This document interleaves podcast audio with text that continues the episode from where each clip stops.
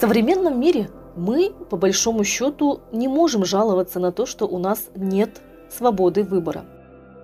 Выбор есть всегда, и мы это знаем. Но есть также внутренние и внешние обстоятельства.